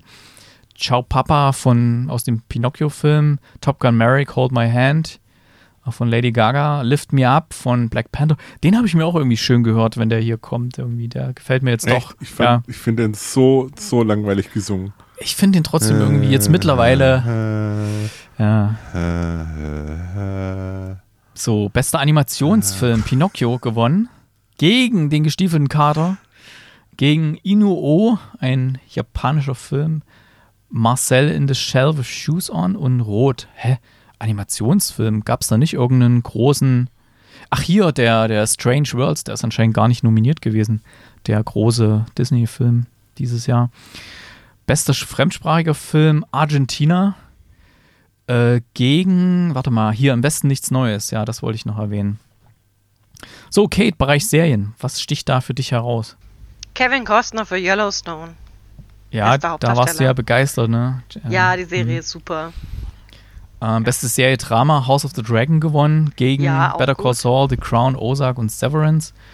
Ähm, was sticht noch heraus? Zendaya für Euph Euphoria. Oh, die mag ich, die Serie. Oh, die ist so super. Die fand ich ganz. Ich fand, ihr habt die nicht reingeguckt, die Serie. Ich weiß nicht. ja, das ist keine Feel-Good-Serie, die tut weh. Nee. Ähm, Ja, aber ich, deswegen. ich mag, das ist toll gefilmt und toll gedreht, äh, toll gespielt und alles. Ja. Es ist, ähm, gefällt mir sehr. Und Zendaya absolut verdient für Euphoria. Beste Komödie äh, oder Musical Abbott Elementary. Da wollte ich jetzt unbedingt nochmal reingucken, nachdem ich gehört habe, dass es auch für Hauptdarstellerin und äh, noch für andere Sachen. Ja, ich weiß gar nicht, wo Mhm. gibt's das denn? Kann man die irgendwo streamen? Ja, ja. Die, die gab es irgendwo. Also die hatten wir, glaube ich, auch mal angesprochen bei, bei Fortsetzung folgt. Also irgendwo gibt es die zum Gucken. Ähm, Ich guck mal. Ja. Ähm, was haben wir noch so? The Bear. Ähm, hatten, Ja, die ist super, die Serie. ja, ich weiß nicht, ich habe da, eh- ich hab da weit geguckt. In, Ah. Meine Kollegen von Fortsetzung Volk fanden die auch super. Ich bin da nicht so. Ich weiß nicht. Hm. Kurze Zwischeninfo: Abbott Elementary gibt's bei Disney Plus. Ja. Okay. Und was haben wir noch? The White Lotus, beste Miniserie. Haha, die habe ich die zweite Staffel geguckt. Mhm. Haha, saugeil. Mm, Beste Hauptdarstellerin Amanda Seyfried für The Dropout. Ähm, heißt der Hauptdarsteller hat der Dahmer-Darsteller gewonnen, Evan Peters, für Mhm. seine Hauptrolle da. Äh, beste Miniserie In With the Devil. Auch, ziemlich gute gut, Serie, habe ich auch gesehen. Ja. Und was haben wir noch? Jennifer Coolidge für The White Lotus, ähm, Hauptdarstellerin. Tyler James Adams für Abbott Elementary. Beste Nebendarstellerin. Julia Garner für Ozark. Ozark ist so eine coole Serie. So, dann sind wir durch mit den, äh, mit den Golden Globes dieses Jahr. Bin gespannt, was dann so Oscar nominiert wird. Wann kommen eigentlich da die Nominierungen? Hm, werden wir sehen. Bald Predictions. wahrscheinlich, jetzt dann irgendwann. Predictions gibt es nur. Wann kommen die Nominierungen? Am 24. Januar kommen die Nominierungen, also so nach der nächsten Sendung ungefähr. Bin ich sehr gespannt. Und dann kommen wir gleich mal in den Serienbereich. Da hast du ja einiges gesehen. Serien. Ja, ich war mal wieder fleißig. Ich habe äh, drei neue Serien, die ich euch äh, kurz und knackig vorstellen möchte. Ähm, wir fangen an mit der Serie Players ähm, von Paramount Plus. Players ist eine ähm, Mockumentary, ähm, eine, also quasi eine, eine Komödie im Dokumentarstil. Und es geht um ein äh, fiktives äh, Team, äh, das League of Legends spielt, also so professionell spielt. Ähm, und das wird halt so ein bisschen dargestellt, wie die, wie dieses Team zusammengekommen ist. Die, dann gibt es immer so äh, äh, Rückblicke in, in, in die Anfangszeiten, wie das Team sich zusammengestellt hat, wie es jetzt nach und nach bekannt geworden ist und ähm, wie die dann zu, zu diesen Turnieren gehen und dann kommt ein neuer, neuer, neuer, junger, aufstrebender Spieler hinzu, der sich dann mit dem, mit dem Head of, vom Team quasi so ein bisschen ähm, äh, arrangieren muss und es kommt äh, auch Größenwahnsinn darin vor und wie sich das alles weiterentwickeln kann. Ich habe keine Ahnung, inwieweit das authentisch ist oder wirklich überzogen ist für eine Mockumentary, weil ich keine Ahnung habe, wie diese, wie dieses E-Sports-Team oder wie generell E-Sports-Teams äh, so funktionieren. Ähm, ich habe auch keine Ahnung von League of Legends. Dennoch fand ich diese Serie extrem unterhaltsam. Ähm, sehr lustig ähm, und tatsächlich interessant, einfach mal in diese Welt des E-Sports einzutauchen, auch wenn es wahrscheinlich überspitzt dargestellt wurde. Ähm, ich weiß nicht, Erik, du hast, glaube ich, auch reingeguckt, gell? Ich habe auch reingeguckt, ich habe ein paar Folgen geschaut. Ähm, es ist für mich so, es fühlt sich so an, wie äh, wenn Produzenten sagen, hey, E-Sports ist ein Thema, da sollten wir eine Serie drüber machen. Und wie sich Leute E-Sports vorstellen, die keine Ahnung von E-Sports haben. Ja, ich so, glaub, so, so so fühlt sich für mich an und deswegen bin Ja. ich dann irgendwann raus, weil das hat sich, wir hatten doch mal diesen Film One Up, könnt ihr euch Ja. erinnern? Ja. Genau so fühlt sich die Serie an. Also du nimmst Okay. irgendwelche Darsteller, ähm, ja, ein bisschen Rückblicke, wie es anfing und dann werden irgendwelche Sachen und ja, pff. Also es mag sein, dass so mit E-Sport und man hat ja auch, ähm, das wird dir wahrscheinlich nicht aufgefallen sein, man hat wirklich ein paar bekannte Leute aus der E-Sport-Szene, da sind mal Kommentatoren dabei oder mal so Cameo-Auftritte und so. Ja. Da sind wirklich bekannte Leute dabei, die ich, ich sogar kenne, obwohl ich mit LOL nichts am Hut habe. Ähm, aber es hat nicht, es hat keinen Charme. Es ist, es wirkt wie Plastik für mich. Das ist, ähm, ich glaube sogar, die Darsteller, die haben noch niemals das gespielt.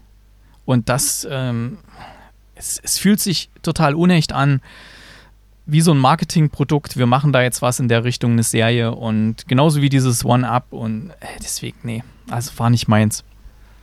Das ist halt, das ist halt der Unterschied. Du, du bist eher so ein Gamer, ja. Ähm, du kennst dich da ein bisschen mehr aus. Ich habe halt keine Ahnung von, von E-Sports oder von League of Legends oder von, von dieser ganzen E-Sports-Welt. Äh, ich spiele Candy Crush auf dem Handy, ja, that's it. Äh, ähm, dementsprechend äh, weiß ich eben nicht, wie authentisch das ist.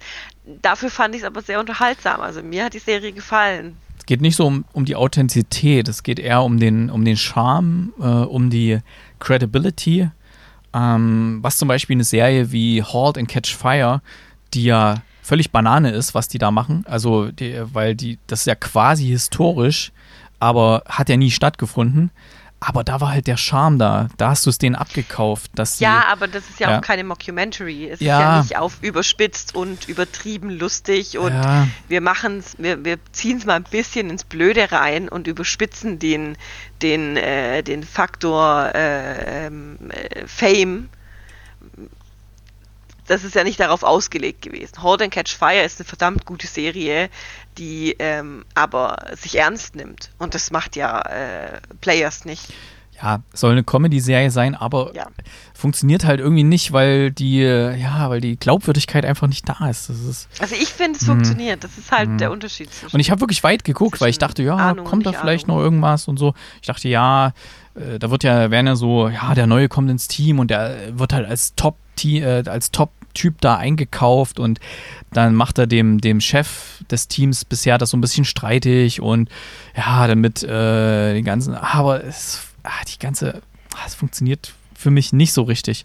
Ist nett anzusehen, ja, ähm, aber mehr auch nicht. Und da, da haben sie auch richtig Geld in die Hand genommen, ne, wenn sie die ganzen Sachen nachstellen. Also es, es wirkte sogar manchmal so, als hätten sogar auf diesen großen E-Sport-Events äh, sogar eine Drehgenehmigung gehabt, dass sie die, ihre Leute da mal hingesetzt haben und sagen, komm, jetzt setzt ihr euch mal da vorne hin, weil das Publikum sah schon sehr echt aus. Und dann saßen die halt da vorne. Aber na gut, war halt nicht, nicht ganz so meins. Also es war jetzt, war jetzt kein Totalausfall, aber es hat mich jetzt nicht gerissen. Ich gucke da nicht weiter. Okay. Ich habe sie fertig geguckt. Gut, äh, nächste Serie, die ich geguckt habe, die jetzt gerade sehr bekannt, also sehr rumgeht bei äh, Netflix, für die auch gut Werbung gemacht wird, ist Kaleidoskop. Ähm, Kaleidoskop ist eine Heist-Serie, also es geht um einen Bank also Raubüberfall oder Raub. Ähm, und der Witz an dieser Serie ist, dass man sie in jeder Reihenfolge, die Episoden in jeder Reihenfolge gucken kann, wie man will. Und die Serie macht trotzdem Sinn. Ähm, wobei ich glaube, die letzte Folge immer die letzte Folge sein muss. Also die werden auch äh, bei den Nutzern in verschiedenen Reihenfolgen angezeigt, die ähm, Episoden, sodass man einfach von oben nach unten runter gucken kann. Aber eben wird, also wenn du jetzt dein, deins aufmachst, ist das wahrscheinlich in einer anderen Reihenfolge dargestellt, die Episoden wie bei mir. Ähm, und es funktioniert tatsächlich. Also ich habe das, habe mir den Spaß gemacht und habe mir das genau in diesem Prinzip angeguckt, ob es Sinn macht und habe jede einzelne Folge für sich betrachtet, ob das jetzt sein musste, dass die in dieser Reihenfolge war. Nein, muss es nicht. Nur die letzte Folge muss die letzte Folge sein. Ähm, ist ganz witziges Gimmick, aber ob das jetzt so der Hit ist, weiß ich nicht. Die Serie selber, ähm, der Raubüberfall und so, ist gut gedreht. Die Schauspieler sind ganz okay. Ähm, auch bekannte Schauspieler dabei, wie Peter Mark Kendall, den man, glaube ich, aus The Boys kennen. Und äh, Tati Gabrielle, die jetzt zuletzt eher in äh, ähm, Uncharted mitgespielt hat. Kennt man ähm, ein paar andere bekannte Gesichter auch noch, aber jetzt nicht der Rede wert. Ähm, der Überfall an sich kommt, finde ich, ein bisschen zu kurz. Es geht mehr um das Drumherum, um die Charaktere, um die Planung, um die Umsetzung im theoretischen Sinne. Und erst relativ am Ende der Serie kommt eigentlich wirklich um, kommt der, der Raubüberfall tatsächlich zu Trage. Und ähm, das finde ich ehrlich gesagt ein bisschen schade, weil ich, wenn ich mir so, so Heist-Filme angucke, aller ähm, ähm, Ocean's Eleven zum Beispiel, da ist, da ist der Gimmick ja der Überfall selber und dann, wie, wie die einzelnen Komponenten zusammengespielt haben. Hier in dieser Serie ist eher das Drumherum und die Planung der Hauptakt, um den erzählt wird. Umsetzung gut, Schauspieler gut, ob das mit der Reihenfolge der Episoden sein musste, keine Ahnung, äh, macht jetzt die Serie für mich nicht besser. Sie ist okay, man kann sie angucken, sie macht eigentlich auch ganz Spaß zu gucken. Brauche ich eine zweite Staffel mit dieser Besetzung? Nein. Das ist ein bisschen harte Kritik, aber es ist halt Kritik. Ich weiß nicht, hat einer von euch die Serie angeguckt oder reingeguckt? Nö. Mm, ebenso, nein. Nein, okay. Könnt ihr machen, aber ähm, ich weiß nicht, ob der ganze Bohai um die Serie gerechtfertigt ist. Was heißt, können wir machen? Ich muss es machen für die nächste Fortsetzung Volkssendung. ja, also achte mal drauf. Also wirklich, die Serie ist wirklich, die einzelnen Folgen sind wirklich tatsächlich so angelegt, dass jetzt nicht am Ende der Folge ein, ein Cliffhanger ist, der dann in der nächsten Folge weitergeht. Ne? Also es sind wirklich quasi wie kleine Einzelgeschichten, die aber alle zusammengehören, die man aber nicht in der gleichen Reihenfolge gucken muss. Ist ganz witzig, aber. Das wird ja dann lustig, wenn wir bei Fortsetzung Volk, manche von uns gucken ja nur eine Folge oder so. Und ja. wenn wir dann drüber reden, hä, Moment, ich habe was ganz anderes gesehen und so. Jetzt weiß ich jetzt nicht, ob die ich, erste Folge auch überall ah, die gleiche okay. ist. Ich weiß nur, dass die letzte Folge überall gleich ist. Also wenn ich mich jetzt bei Netflix einlogge, müsste ich, na gut, das können wir andermal probieren. Aber ja. das wird witzig. Ich werde es mal den anderen nicht sagen. Ich hoffe, die wissen es nicht. Und wenn wir dann drüber reden. Ja, doch, ich glaube schon, weil das ist ja, wurde ja so krass beworben von Netflix. Ja, aber ich wusste das zum Beispiel jetzt nicht und es steht hier in der Liste okay. drin. Ich hätte jetzt äh, irgendwann jetzt in okay. der nächsten Woche angefangen, mal da reinzugucken. Und dann hätte ich mit denen drüber geredet und dann haben wir festgestellt, hä, Moment mal. Okay. Gut, eine dritte Serie, die ich vorstellen möchte, und da äh, hängt mein Herz wirklich ganz, ganz, ganz, ganz, ganz arg doll dran. Und äh, ich kann auch bisher nur von einer Folge sprechen, weil es bisher nur eine Folge gibt. Aber mir bedeutet das jetzt schon sehr, sehr viel, äh, denn es ist eine Buchvorlage und die Buch, die, dieses Buch oder generell die Bücher von diesem Autor sind Gold wert. Ich liebe diese Buchreihe. Es geht um die Bücher von ähm, Simon Beckett. Ähm, das erste Buch heißt äh, Die Chemie des Todes, zwei, das zweite Buch heißt ähm, Kalte Asche. Warum ich das erwähne, ist, denn die, die Serie, die nun von Paramount Plus äh, veröffentlicht wurde, umfasst diese zwei Bücher. Es geht um ähm, den forensischen Anthropologen David Hunter, ähm, der forensischer Anthropologe ist, wie man schon sagt, ja, was man vielleicht aus diesem Beruf schon kennt aus Serien wie Bones. Ähm, hier allerdings ist, äh, ist, er ist halt ein ganz anderer Typ von Mensch. Ähm, er hat einen, einen, schweren Schicksalsschlag hinter sich. Aufgrund eines Unfalls sterben seine Frau und seine Tochter, woraufhin er seinen Beruf an den Nagel hängt und Landarzt wird ähm, in einem britischen Vorort namens Benham, Benham, ich weiß nicht, wie es heißt. Ähm, und dort wird eine Leiche gefunden und der ermittelnde ähm, Detective ähm, findet dann raus, dass er eben so eine Koryphäe in seinem äh, ehemaligen Beruf ist und bittet ihn um Hilfe. Und ähm, David kann quasi nicht anders als äh, zu helfen und wird quasi in dieses alte Leben wieder reingezogen, was auch wieder alte Erinnerungen aufruft und ähm, steckt dann mitten in diesem Kriminalfall fest. Die Bücher, also ich habe das erste, den ersten Band, also ich, ich höre es ja als Hörbücher, ich lese es nicht, ich höre es. Ich habe das erste Band bestimmt jetzt schon fünf oder sechs Mal gehört weil es einfach unglaublich spannend ist und der Charakter unglaublich gut ist. Deswegen war es mir unglaublich wichtig, dass die Serie, die da produziert wird, gut ist. Und die erste Folge macht mich sehr glücklich. Ähm, also wer in irgendeiner Weise so ein bisschen Crime-Serien mag oder auch diese Thriller-Bücher liest oder vielleicht das Buch auch kennt und bisher vorsichtig war mit der Serie anzufangen, macht es.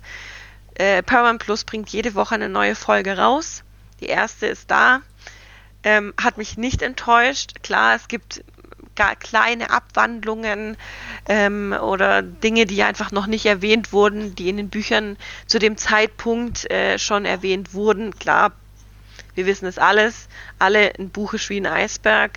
Unten ist der große Teil, oben ist das, was der Film draus macht ähm, oder die Serie draus macht. Aber es ist sehr gut umgesetzt, es wird dem Ganzen gerecht sein. Beckett hat auch seine eigenen äh, Finger mit an dieser Serie dran, damit eben seine Bücher entsprechend gewürdigt auch verfilmt werden oder äh, Serien adaptiert werden. Ich äh, bin, bin äh, sehr glücklich mit dieser Serie und freue mich unfassbar auf mehr und vor allem wie zwei äh, Bücher in sechs Episoden äh, abgehandelt werden. Klingt gut. Klingt, Klingt gut. richtig gut und macht. Ich habe es mal mit in gefällt mir unsere sehr. Liste für Fortsetzung folgt mal aufgenommen, stand noch nicht drin. Sehr gut. Ich habe auch noch eine geguckt. Ähm, Biarritz, Mord am Meer. Kommt quasi Oh. die Premiere auf Sat 1. Tatsächlich, letzte Woche kamen, nee, vorletzte Woche kamen die ersten zwei Folgen, die machen das so Doppelfolgen. Ähm, diese Woche kamen die nächsten zwei, ist eine Miniserie und nächste Woche kommen die letzten zwei. Geht um einen, wie schon der Name sagt, Mord in Biarritz, wo ich ja auch ab und zu mal bin und im Urlaub. Und ich habe es eigentlich, oder wir haben es, wir gucken es eigentlich zusammen, eher so ein bisschen wegen Sightseeing haben wir angefangen, das zu gucken, aber ist eigentlich echt ganz cool. Und ähm, ja, geht es halt um eine, eine junge Frau, die 2003 oder wann das war, 2002, da gab es eine Mordserie in Biarritz und so ein Serien, Serienmörder. Und eine konnte von dem fliehen und die hat auch jemanden hinter Gitter gebracht. Ähm, und es stellt sich dann raus, ah, der war es vielleicht doch nicht, weil äh, 2019 gibt es auch wieder einen Mord, der sehr ähnlich aussieht und dann bewegt sich der Film oder die Serie quasi immer in der Jetztzeit und damals. Ähm, und wir sehen, dass da einiges im Argen liegt. Und ich fand es echt ganz gut. Also für so eine, für so eine Miniserie, die so auf Sat 1 läuft, echt gut. Ähm, mal sehen, wie nächste Woche die letzte Doppelfolge hm, hat ja nur sechs Folgen, also die zeigen ja immer zwei, wie nächste Woche das dann ausgeht. Bin gespannt. Das ganz kurz nur. Ähm, vielleicht guckt ja auch jemand da draußen. Alles klar, dann sind wir schon im Bereich sonst. Ich brauche hier mal echt einen, einen Trenner. Mache ich mal den. So. Ähm, au- Surfing. in unserer in unserer Gloria Sneak Gruppe auf Facebook ist eine Abstimmung online für die beste Sneak Preview des Jahres 2022. Betrifft natürlich nur die Innenstadt-Kino Sneak Preview. Also wenn ihr irgendwo anders geht und hatte da andere Filme, dann geht das da leider nicht. Aber vielleicht habt ihr ja auch einen Film irgendwo gesehen gehabt oder vielleicht habt ihr ja manche von den Filmen sowieso gesehen im normalen Kino, im regulären Programm oder mittlerweile laufen ja manche Sachen auch äh, mittlerweile schon im Streaming-Service. Manche Sachen sind natürlich ganz neu, wie zum Beispiel Vengeance, Rache auf Texanisch, den könnt ihr jetzt erst gucken oder She Said oder so, der ist ja, glaube ich, ist der schon angelaufen? Ja, da ist schon angelaufen. Mm, aber manche Sachen, wie zum Beispiel The Black Phone, den könnt ihr jetzt schon sehen oder Monsieur Claude und sein großes Fest. Und da würde ich euch bitten, mal abzustimmen, welchen Film von diesen 52 aus den 52 Wochen des Jahres 2022, was zum ersten Mal wieder eine, ein komplettes Sneak Preview. Kinojahr war, ohne, ohne irgendwelche Schließungen oder irgendwas. Ja. Ich sehe gerade, für Jack is Forever hat noch gar niemand abgestimmt als besten Film. Das Versteh ist- nicht. ja, Verstehe ich auch nicht. Aber ja gut, ich meine, die, die, die Ja. Auswahl ist halt aber auch echt, echt groß, finde ich. Also, Ja, 52, um genau zu sein. ja, 52 Filme und im Augenblick, was liegt vorne? Nawalny liegt vorne, oder? Nee, der, der, Nope war, liegt vorne. der war aber auch gut, ja. Na, Nope war auch gut, ja. Ich weiß nicht, bin ein bisschen hin und her gerissen. Ich habe halt gedacht, okay, ich tippe mal nicht so die, die, die äh, most obvious, sondern ich habe wirklich Triangle of Sadness blieb mir am längsten in Erinnerung und auch jetzt die Nominierung für Golden Globes zeigt auch, dass der doch andere das so sehen. Deswegen habe ich schon. das ist echt krass, also wenn du hier so die Liste durchgehst, äh, wenn, wenn wenn ich das so, so Revue passieren lasse hier, Wanda, mein Wunder, das war doch hier mit der, der Hilfskraft, die geschwängert wurde von Ja. dem Oh, war Gottes genau. Willen. die erste Sneak im neuen Jahr. Dann Charlatan habe ich verpasst, das weiß ich Das noch. war dieser tschechische Film über diesen äh, Heil Genau. Heilpraktiker, der da selber was anmischt. Ein, ja. eine Nacht in Helsinki kann ich mich auch nicht dran erinnern. Das waren die, doch, das, da warst du mit, da waren die zwei, die in der Kneipe während Corona. Ja, ach so, hm, ja, ja, das war das Corona-Ding, genau, genau, genau. Dann Licorice Pizza habe da ich war auch ich, nicht da war ich alleine, der war sehr schön. Der Den neue, gibt's auf Sky. Äh, hier, Oh ja, was geschah mit Bus 670? und Moonfall, da erinnere ich mich noch Ach, dran. Moonfall, geiler Film. Bus 76, Belfast da war ich in- alleine, glaube ich, wieder. Ja, Ja, ja, aber es gibt so ein paar, wo ich mich wirklich noch dran erinnere. Cyrano mit, mit hier, ähm, dem, der Garrion oder wie der heißt. Peter Dinklage. genau. Ja, genau, Eingeschlossene dann, Gesellschaft hat gar keiner gewotet als äh, besten Dann Film. gut. Jasmin Gina Anna, der Junggesellinnenabschied, der Da hat tatsächlich jemand seine Stimme gegeben. The Lost City fand ich auch sehr gut für das Sneak. Also es Ja, waren, die vielleicht Outfit war super. vielleicht können wir zusammenfassen, es war ein gutes Sneak-Jahr. Also es war Das wirklich, war, also, mal, ähm, mal unter hm. uns, also wir hatten hier der Black Phone, der war super, Massive Hm. Talent, der war super. Nope. Nope. ja. Äh, Na. Moonfall, also war wirklich oberstes Regal. Ähm, ja. Licorice Pizza, top. Ähm, und auch etliche andere Sachen. Es waren Smile. Jasmin, Gina, Anna, das war jetzt auch nicht gerade. Ähm, Call Jane war hm. auch nicht der schlechteste Film. Und dann selbst gegen, cool. gegen Ende des Jahres hier Vengeance, She Said, ja. ähm, Zeiten des Umbruchs. Selbst Wie hieß Shattered. denn- Der, Wie hieß denn dieser Film mit diesen Freundinnen, die zu der Beerd äh, zu dem zu einer Hochzeit Äh, eingeladen waren, aber es war dann ja. die Beerdigung. ich weiß, was du Den meinst. fand ich ehrlich gesagt auch nicht schlecht. war das dem Leben auf der Spur? Nee, Ah, Die ist, warte glaub mal, ich, wie hieß anders. denn der?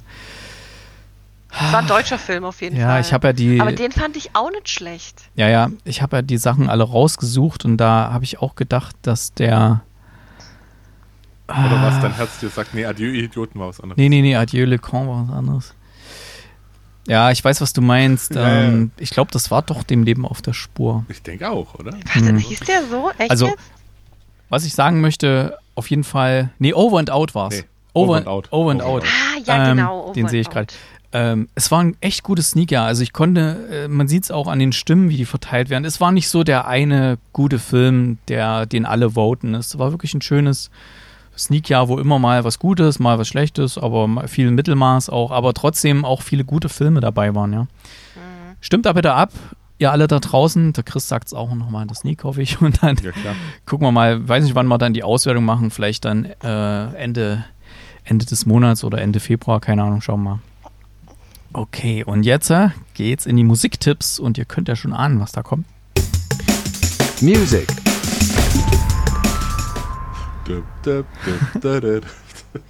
Das hat keiner von uns, den Song. Nee, es hat keiner. Kate, was Wobei, nimmst äh, denn du? Ich habe äh, den tatsächlich den Titelsong aus äh, der Serie Die Chemie des Todes gewählt, weil der irgendwie cool ist. Der macht ist irgendwie so leicht psychedelisch. Ähm, von Mowgli Aftermath. Okay. Chris, was nimmst du denn? Ich bin nämlich immer, immer noch der Meinung, dass äh, das Dub Dub Dub ja auch nicht unbedingt direkt von Scooter war, sondern von Mark Ar Arcarty Payne. Glaube ich damals. Also irgendwie, aber ist egal. Äh, ich habe auch was, was nicht original von Scooter ist, aber ähm, es, sie haben es auch mit aufgenommen. Scooter, The Spell Remains. Okay. Und ich habe was, also für die, die sich erinnern können, der Text von Hyper Hyper beginnt ja mit den Worten We give out a big shout to US. Und mit US meinen sie die Band oder die Gruppe, von der sie ihr ganzes Ding geklaut haben, nämlich Ultrasonic. Das kam ein Stück vorher raus, war ein ziemlicher Clubhit von Ultrasonic Annihilating Rhythm. Und da packe ich mal die lange Version drauf und da hat man also deutliche Déjà-vus zu, zu Scooters Hyper Hyper. Und ähm, Hyper Hyper ist natürlich mehr auf Pop produziert und mehr Text drin und so weiter. Aber ja, auf jeden Fall mal reinhören, wer es noch nicht kennt, Annihilating Rhythm. Das ging damals in den Clubs nämlich echt ab. Und als dann plötzlich Scooter kam, haben alle gedacht, hä? also, jo, ähm, das gibt's alles auf der Kinocast Songs Playlist auf Spotify. Die dürft ihr dann alle mal abonnieren, wenn ihr möchtet. Und habt eine bunte Mischung aus all möglichen Songs aus diversen Richtungen. Okay, dann sind wir durch für heute. Ähm, euch beiden vielen Dank fürs Mitmachen oder euch dreien, muss man ja sagen. Und ja, der, der, Hund hat heute nicht gebellt, äh, sonst wären es vier. Ja, erstaunlich eigentlich. Ähm, dann Chris und ich, wir sehen uns auf jeden Fall dann morgen in der Sneak Preview und si, gucken, was da ist. Das ein Hinweis? Oh, ich muss gleich nochmal googeln.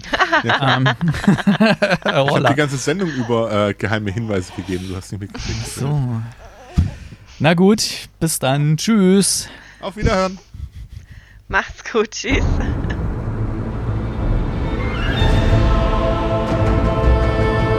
Der Kinocast.